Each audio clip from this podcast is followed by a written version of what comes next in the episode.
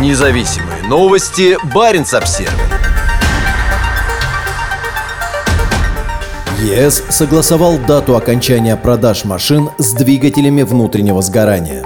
Европейский парламент и Европейский союз договорились о том, что с 2035 года все новые автомобили и микроавтобусы, продающиеся на территории ЕС, должны быть экологически чистыми. Историческое соглашение предусматривает сокращение выбросов углекислого газа к 2030 году для новых легковых автомобилей на 55% и для новых микроавтобусов на 50% по сравнению с уровнем 2021 года. В прошлом году в Европе было продано 14,3 миллиона новых легковых машин. 1,2 миллиона из них полностью электрические. В соответствии с установленным ЕС целевым показателем к 2035 году 100% всех новых микроавтобусов и легковых автомобилей должны быть с нулевым уровнем выбросов. Мир меняется, и мы должны оставаться в авангарде инноваций, заявил министр промышленности и торговли Чехии Йозеф Сикела. Это соглашение проложит путь для современной и конкурентоспособной автомобильной промышленности в ЕС, сказал он. Сейчас Чехия председательствует в ЕС. За последние несколько лет Евросоюз выделил частным компаниям сотни миллионов евро на развитие аккумуляторных технологий. Сейчас на территории Швеции, Германии и Великобритании строится несколько крупных заводов по производству аккумуляторов для электротранспорта, так называемых гигафабрик. Запрет на продажу новых машин с двигателями внутреннего сгорания является частью пакета ЕС Fit for 55, целью которого является сокращение выбросов парниковых газов к 2030 году не менее чем на 55% по сравнению с уровнями 1990 года и достижение климатической нейтральности нейтральности к 2050 году.